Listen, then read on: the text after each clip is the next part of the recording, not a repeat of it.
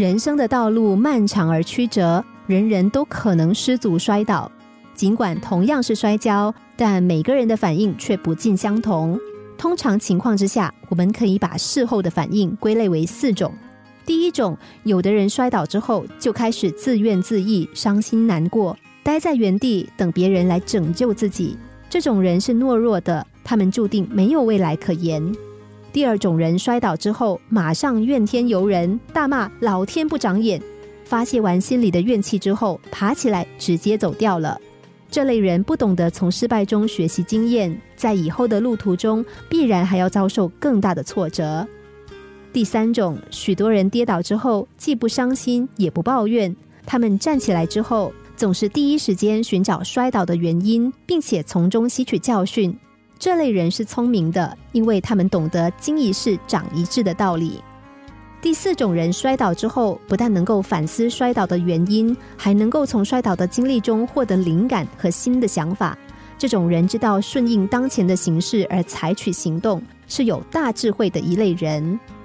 四种不同的反应对应着不同的四类人。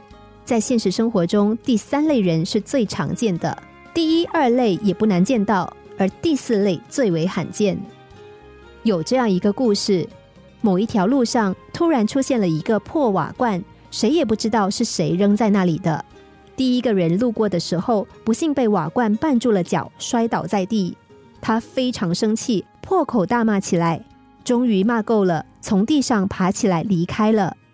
无独有偶，第二个经过的人也被瓦罐绊到脚，摔了一跤。这个人的脾气和修养都很好，他没有生气，也没有破口大骂。他一边揉着摔痛的地方，一边好奇地寻找把他绊倒的东西。当他找到瓦罐之后，就想：我应该把它搬走，以免别人也被绊倒了。好心有好报，当他搬离瓦罐的时候，竟然在罐子里发现了很多的金银珠宝。于是他成为了大富翁。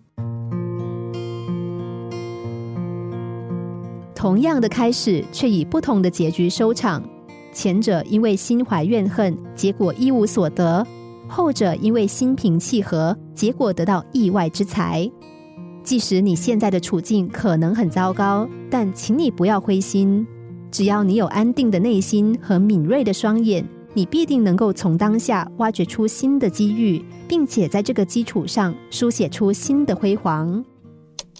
心灵小故事。星期一至五晚上九点四十分首播，十一点四十分重播。重温 Podcast，上网 U F M 一零零三 t S G。